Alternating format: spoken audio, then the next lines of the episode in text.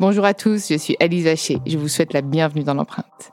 Nous allons essayer de comprendre ensemble comment les marques d'aujourd'hui s'engagent tout non pour notre planète. Chaque semaine, je reçois donc des start des PDG de grands groupes ou encore des directeurs de la RSE qui m'expliquent comment leur entreprise s'engage pour porter une révolution de l'impact sur notre planète.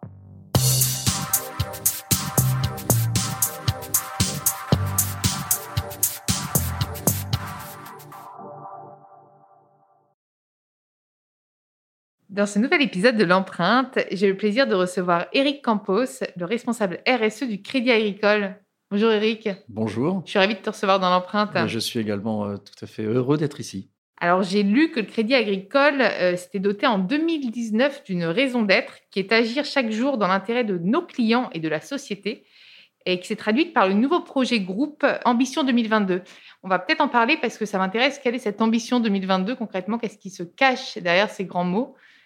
En fait, euh, on a commencé à travailler sur euh, la raison d'être en, 2018, au moment de la préparation euh, de la réflexion d'un projet groupe, c'est-à-dire un projet qui embarquait à la fois les caisses régionales et le groupe Crédit Agricole SA, la société cotée. C'était un, épisode passionnant. J'ai eu cette chance de tenir la plume du groupe de travail sur, la raison d'être. Et donc, il s'agissait finalement euh, d'essayer de, rédiger une raison d'être qui serve euh, d'étendard à l'ensemble des métiers du groupe. Et on est un groupe euh, important, 140 000 collaborateurs, un grand nombre de pays, donc des cultures finalement différentes, des métiers différents, des origines différentes. Et donc au début, on se demandait bien par où prendre le sujet de la raison d'être pour arriver à une raison d'être collective. Et chemin faisant, on a d'abord travaillé sur la méthode. Et finalement, on a abouti au terme d'un exercice qui n'était absolument pas du tout un exercice de communication. Et volontairement, on avait décidé de ne pas faire un exercice de communication, mais un exercice d'expression. Voilà, après euh, quelques, quelques semaines, euh, ce sujet euh, a pu aboutir. On a rédigé quelque chose d'ailleurs qui était assez lourd, je dirais presque roboratif, parce qu'on voulait vraiment s'y retrouver tous. Et finalement, quand il s'est agi d'en faire une synthèse, l'évidence a été de dire que pour nous, il n'y avait pas de création de valeur sans utilité à la société. C'était quelque chose qui est apparu évident, mais je peux vous dire, euh, pour en avoir été euh, aux premières heures, présent, que ce n'était pas du tout écrit. Ça a été la fin, la synthèse d'un long processus de, réflexion sur la raison d'être du, Crédit Agricole. Et pourquoi en 2019, justement, cette motivation à réécrire cette raison d'être? Est-ce que c'est la loi Pacte? Inscription dans les statuts, et puis là, bientôt peut-être entreprise à mission aussi, ou pas forcément? Oui, ce que je, peux vous dire, en tout cas moi, ce que j'ai pu comprendre, c'était qu'effectivement, il y avait un contexte de préparation d'un projet groupe, et donc euh, d'une mise en perspective euh, du groupe, à la fois par les caisses régionales et à la fois par euh, Crédit Agricole, groupe Crédit Agricole ça. Commencer par une raison d'être nous a semblé finalement être une bonne fondation pour pouvoir écrire un projet groupe qui puisse être porté à la fois par les caisses régionales sur leur territoire en France et par un groupe qui a une dimension euh, internationale. Et pour ça, la raison d'être était un, très bon point de départ. Probablement aussi qu'on a été euh, porté par un contexte, la loi PAC, vous l'avez rappelé, euh, qui était favorable à l'expression d'une raison d'être. Et concrètement, du coup, comment s'est traduit ces actions Puisque la raison d'être étant définie, c'est plus simple ensuite de mener sa stratégie. Est-ce que ça a accéléré, puisque tu es directeur RSE déjà depuis un petit moment, est-ce que tu as vu une accélération du coup de, l'engagement du groupe? Incontestablement. Incontestablement. Je peux dire, pour répondre très rapidement à cette question, et après peut-être pour revenir euh, plus en détail, que euh, la, question, euh, je dirais, de la société, de l'environnement au cœur du modèle de, création de valeur a été la conséquence d'une réflexion sur la raison d'être. Mais à l'origine, nous étions plutôt, je, pense, comme beaucoup d'autres entreprises, nous avions euh, une stratégie et une dimension RSE à côté. On parle souvent euh, d'une RSE ajoutée. Et en fait, la grande transformation, et c'est vraiment euh, un changement de paradigme, c'est un mot qu'on entend souvent, mais c'est réellement ça, et je, je pourrais peut-être l'expliquer ou l'expliciter davantage, mais ça a été de dire qu'au fond, la responsabilité de l'entreprise, elle fait partie de sa création de valeur. Et aujourd'hui, la conviction que, que l'on a, en tout cas celle que je peux moi exprimer, c'est celle de dire que on a probablement, on ne peut plus être une entreprise qui crée de la valeur sans se soucier de l'utilité à la société. Et concrètement, pour nos auditeurs, sans dérouler toute la stratégie RSE qui a été mise en place, parce qu'elle doit être très conséquente, on va dire les plus grands succès de ces euh, bah, deux dernières années, depuis, depuis la, redéfinition de cette raison d'être D'abord, le plus grand succès, c'est d'avoir construit une stratégie sur trois piliers. Le premier pilier, c'est le pilier du client. On a l'habitude, évidemment, c'est comment on traite le client, comment on devient excellent, euh, comment fait-on pour que le client nous choisisse Deuxième pilier, c'est le pilier des collaborateurs. Dans un monde qui bouge, dans un monde qui se digitalise, comment euh, faire en sorte que le collaborateur se sente à son aise, se sente légitime, se sente euh, faiseur de la, de ration, création, créateur de, valeur. Une inclusion territoriale, du coup, aussi, pour la digitalisation, puisqu'il y a quand même toujours des disparités en termes de, couverture euh, digitale. Donc, Alors, en, fait, pour répondre à, cette question rapidement, le parti pris du, Crédit Agricole, c'est d'être excellent dans la relation de proximité, excellent dans la relation. Donc, peu importe la façon dont elle prend forme. Il faut qu'on aille chercher l'excellence dans, tous nos canaux. Donc, c'était le deuxième pilier. Et le troisième, c'était le pilier sociétal, c'est-à-dire cette question d'utilité à la société. Et donc, on s'est dit, mais au fond, ça veut dire quoi d'être utile à la société? Et, pour cela, on s'est dit qu'il y avait deux grands défis qui euh, interrogeaient les, années euh, futures. Le premier défi, c'était évidemment le défi climatique et le deuxième défi, c'était le défi des inégalités. Nous, on pense qu'on on ne peut pas régler la question de la transition climatique si on ne règle pas le sujet des, inégalités, si on ne travaille pas à la cohésion sociale. Une transition climatique sans euh, se soucier de la cohésion sociale, du corps social qui va devoir euh, accompagner, vivre, être au cœur de cette transition, ce n'est pas possible. C'est la conviction que, que l'on a. Et donc, on a défini ces deux, ces deux grands axes, ces deux dimensions, et on a demandé ensuite à tous les métiers de s'inscrire et d'inscrire leur utilité, je dirais, soit dans la transition climatique, soit dans la cohésion sociale. Et puis, chemin faisant, on s'est aperçu que les deux thèmes étaient tellement intriqués qu'on ne pouvait pas être l'un sans être l'autre. Et, concrètement, un exemple euh, bah, Concrètement, un exemple, c'est qu'on a décidé euh, de sortir du financement euh, du charbon en s'appuyant sur. Euh, Ça va parler à nos auditeurs, ils ont besoin aussi de concret. Bien sûr, bien sûr. La question, euh, la, question climatique, on s'est dit, mais au fond, la question climatique, qu'est-ce qu'elle nous dit? Et donc pour cela, euh, on s'est dit qu'on on, n'était pas assez outillé en termes de compréhension.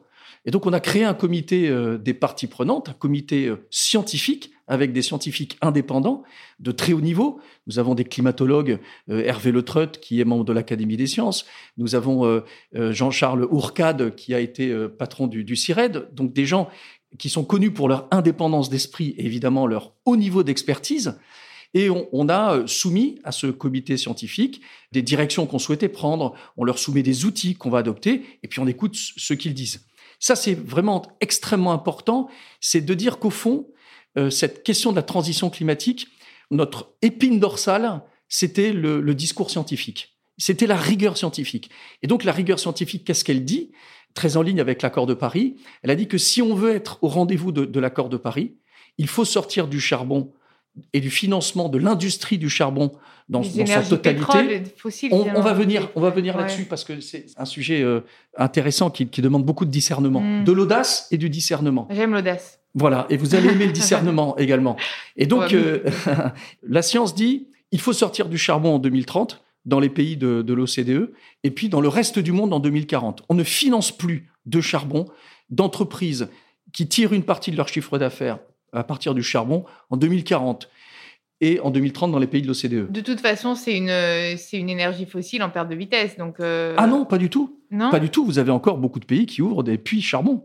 D'accord, j'ai vraiment l'impression. Non, c'était le pétrole peut-être plus. Alors en... ce moment, oui, pour des raisons différentes, euh, parce que vous avez des industries qui, euh, compte tenu de, l'effet économique de la crise du Covid, vous avez le tourisme qui s'est arrêté, et donc forcément les gens voyagent moins, etc. Donc il y a moins de demandes, donc effectivement le, le, prix du, du pétrole connaît une chute qui est vertigineuse. Hmm. Je, vais juste revenir sur le charbon pour vous dire comment finalement une, une banque comme le Crédit Agricole, de cette taille-là, de cette, de cette, importance, a pris une décision. En réalité, ça va peut-être vous étonner, mais euh, quand on a décidé d'architecturer notre stratégie climat sur le discours scientifique et sur les travaux scientifiques, il s'est agi donc de, de, sortir du charbon. On a adopté cette règle, c'était le 6 juin 2019 où publiquement on l'a annoncé, donc euh, pardon de le dire, mais bien avant tout le monde, sans savoir au fond quel allait être l'impact sur le compte de résultat du Crédit Agricole. Mais on s'est dit, c'est à ce point vital pour arriver à suivre la trajectoire de Paris qu'il faut qu'on adopte Certes, ça nous donnait 10 ans, on était en 2019, on annonçait ça en 2030, mais pour une industrie comme le charbon, avec des investissements extrêmement lourds, c'est finalement un pas de temps qui est pas si long que ça. Et vous avez des, entreprises qui investissent encore, je vous le disais, dans l'extraction du charbon et qui continuent à produire de l'énergie à base de charbon thermique. Pourquoi? Parce que le, charbon, c'est euh, la, source d'énergie la moins chère. Et beaucoup de pays n'ont pas d'alternative. Et donc, il faut du temps pour pouvoir euh, trouver des alternatives au charbon qui peuvent être évidemment les énergies renouvelables. Et justement, on parlait de la taille de la structure et du temps, et on en parlait en off juste avant. C'est sûr que quand on est un groupe comme le Crédit Agricole, c'est plus compliqué, c'est plus long aussi de prendre ce type de mesures, et vous avez été quand même assez rapide, puisque vous êtes souvent euh, comparé aux, nouvelles euh, solutions qui émergent, qui ont plein de super solutions green, mais qui sont basées sur un business éco-responsable de par leur business model. Donc, on a eu une néobanque, nous, Gringot, on a eu, il y en a, et puis c'est pas la seule, hein. on a plein qui émergent. Est-ce que justement ce type de solution vous inspire? Et j'ai vu que vous aviez aussi euh, les, euh, villages by CA, euh, donc vous êtes un des viviers vraiment de, de, solutions innovantes pour vous inspirer. Est-ce que, voilà, vous inspirez de ces solutions, vous ne prenez pas forcément tout. Est-ce que ça vous tire vers le haut ou est-ce qu'au contraire, vous regardez ça avec un regard un petit peu challenging? Ah non, non, on a énormément d'humilité sur le sujet. C'est très compliqué. C'est euh, la transformation euh, est une démarche qui prend du temps, qui, qui va euh, bouleverser des métiers, des industries et qui va avoir des effets. Je pense qu'il faut regarder ça avec à la fois beaucoup de pugnacité. Il faut voir loin et en même temps prendre des décisions qui s'imposent. Mais d'abord, je, je voudrais juste passer quelques secondes sur les critiques que l'on peut faire aux banques. Hein, quand on dit les, les banques euh, contribuent euh, euh, aux émissions de, gaz à effet de serre, mais la banque finance l'économie. C'est-à-dire qu'aujourd'hui, vous, vous, avez un, parc de voitures en France qui, fonctionne avec de l'essence, du diesel. Et donc, si vous voulez aujourd'hui prendre votre voiture et, descendre dans le sud, passer vos vacances ou dans le nord voir vos, vos, parents, vous prenez Moi, ça va, j'ai pas de voiture et je conduis très mal, donc c'est parfait. Donc, qu'est-ce que vous faites quand, quand, quand vous partez, euh, euh, si vous partez en, en vacances euh, Je pars à pied. voilà, vous répondez que vous partez à pied, mais en réalité, vous partez pas à pied. J'imagine que de temps en temps, vous, vous et, si je vous me partez, fais conduire, je me fais conduire. Voilà. Donc, vous voyez bien que l'économie, elle, est aujourd'hui carbonée depuis le début, enfin le, milieu du, du siècle de, du 19e siècle. Quand on regarde comment finalement le, progrès s'est répandu, euh, dans le monde, il s'est répandu en consommant des énergies fossiles. Et on continue à répandre le progrès en consommant des énergies fossiles. Donc, évidemment, nous, nous accompagnons nos, nos clients dans un cadre qui est celui de la loi. Je rappelle quand même qu'il n'est absolument pas interdit de financer du charbon. Et que si les politiques voulaient euh, aussi peut-être se mêler un peu de, ces sujets-là, ils pourraient très bien légiférer sur des sujets qui sont euh, des sujets qui concernent tout le monde. Je rappelle aussi que l'accord de Paris s'est fait avec un engagement important de quasiment l'ensemble des pays, mais qu'on n'a pas de gouvernance du climat. Alors que vous faites, vous polluez en Chine, euh, ce sont les Français qui respirent la pollution des Chinois. Il n'y a pas de frontière pour le climat. Et quand les Français polluent, ou quand les Allemands polluent parce qu'ils produisent de l'énergie à base de charbon, euh, on respire euh, les déchets produits par, cette, industrie. Donc il n'y a pas de frontière. Et donc, c'est vrai que ce serait peut-être intéressant de se poser la question de cette gouvernance mondiale du climat. Parce qu'aujourd'hui, la gouvernance mondiale n'existe pas et donc c'est la somme des choix des nations qui fait le, climat dans, le monde.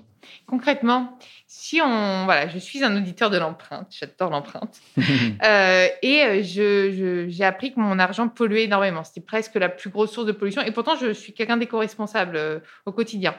Qu'est-ce que qu'est-ce que je me dis? Je suis au Crédit Agricole. Je me dis tiens, faut que je sorte mon argent. Je vais dans une néobanque parce qu'au moins je suis sûr qu'il y a des fonds verts et que, et que je peux investir dans les fonds verts ou est-ce que j'ai des solutions aussi au Crédit Agricole Bien sûr, vous avez des solutions. Euh, on a des fonds verts au Crédit Agricole. Euh, vous pouvez aujourd'hui... Vous on peut choisir de placer uniquement son argent. Donc en fait, c'est un choix de, de, Bien sûr, mais bien sûr.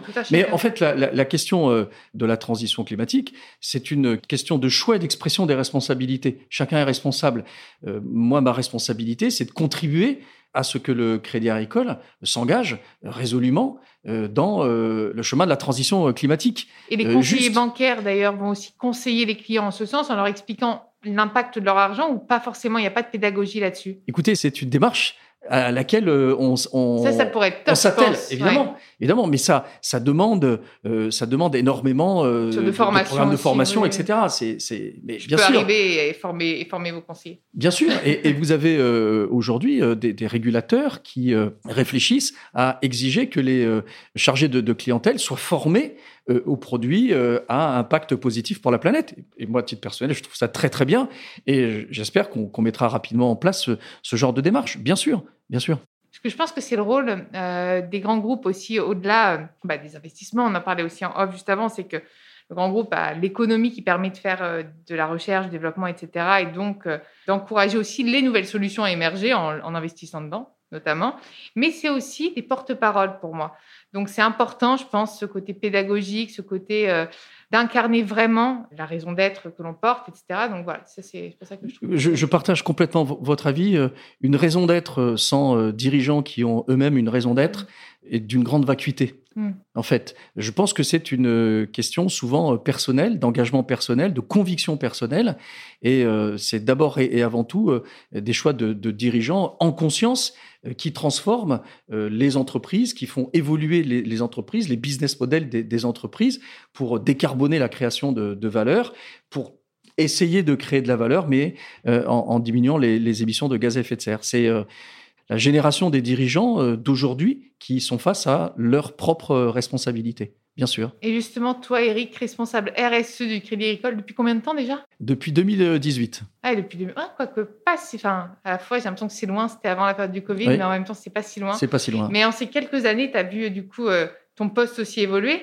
Et je pense qu'on en parlait, je sais pas si c'était en off ou si c'est même là, on en parlait avec vous euh, dans l'empreinte, que le poste de responsable RSE, maintenant, a un peu euh, changé. Il est déjà, toutes les entreprises se dotent de ce type de, de, de fonction, alors qu'avant, ça n'existait même pas il y a encore quelques années.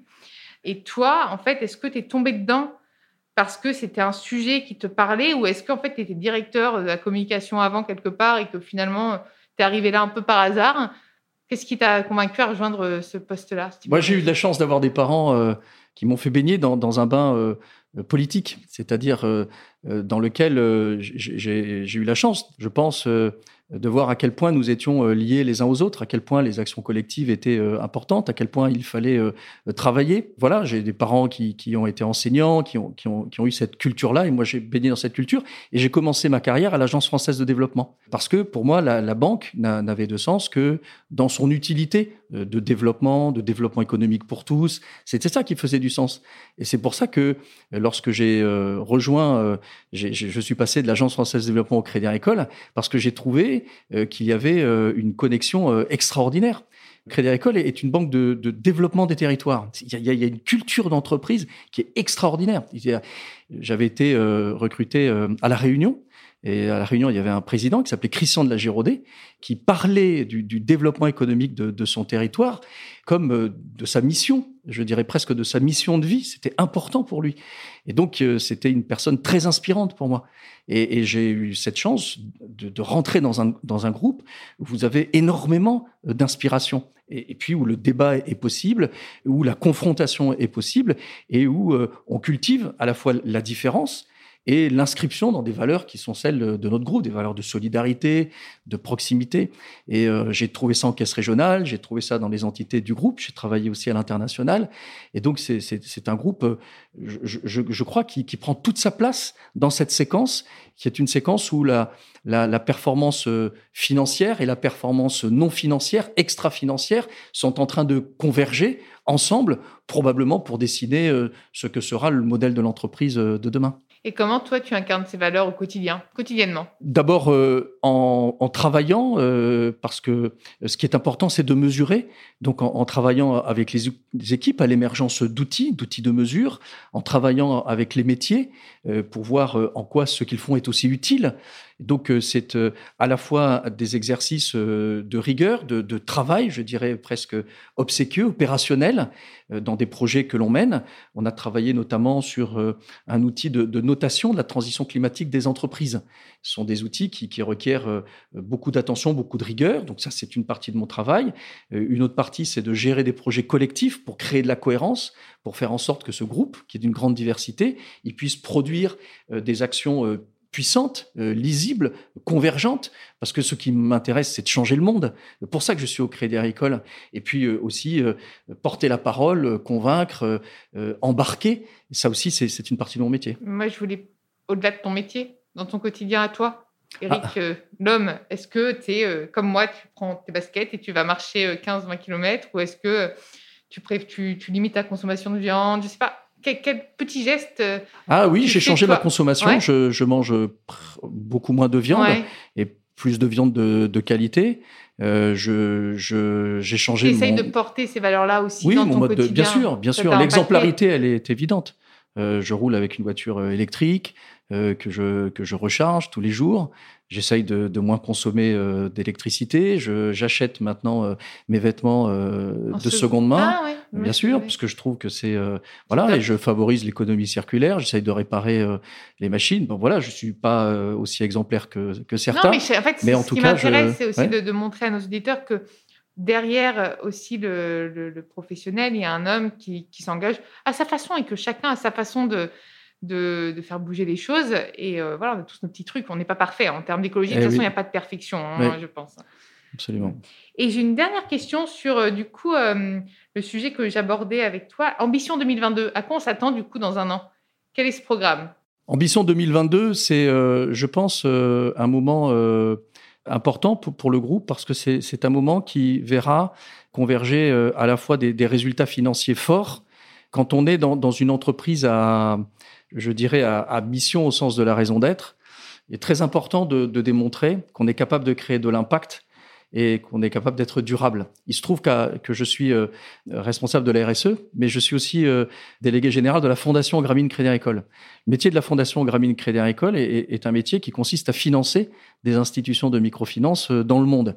Et ces institutions, elles prêtent à des gens qui sont exclus du système bancaire. Donc c'est une fondation qui intervient dans 40 pays. Donc c'est une petite équipe, 25 personnes, assez jeunes, sont des chargés d'investissement qui vont dans tous ces pays étudier la possibilité de financer ces institutions. On les finance et on vit euh, de ces résultats. Et donc, on est très fiers d'avoir, depuis quelques années, un résultat économique profitable. Donc, c'est une fondation qui gagne un peu d'argent, qui fait un résultat net, je, vous rassure, qui est tout de suite réinvesti dans la fondation, ne distribue pas de, dividendes, et, euh, qui euh, a à la fois un impact très important sur des populations à très faible revenu. Et donc je crois que euh, l'entreprise de, je dirais, de demain, ou en tout cas l'entreprise d'aujourd'hui, est une entreprise qui est capable de rendre compte à la fois sur euh, sa durabilité, son, son, sa capacité à être performante sur le plan financier, sur le plan économique, sa performance sociale, son impact et son impact sur l'environnement.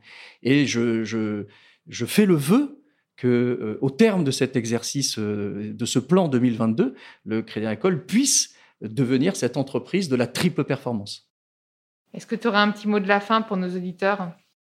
J'espère avoir été euh, clair. J'ai quelquefois l'impression d'être euh, un peu complexe. On te sent passionné. Moi, je te sens passionné en tout cas. C'est euh, oui, parce que quand on, je pense que quand on trouve le sens de son existence sur Terre et qu'on arrive à réconcilier sa trajectoire professionnelle et sa trajectoire personnelle, ben on a la passion qui arrive. Merci Eric. Merci, merci mille fois Alice. Merci à vous d'avoir écouté l'empreinte. Vous pouvez comme d'habitude retrouver tous les épisodes sur toutes les plateformes de podcast. N'hésitez pas à liker, partager et commenter le podcast et proposez-moi des profils aussi inspirants qu'Eric. Je me ferai un plaisir de les recevoir dans l'empreinte.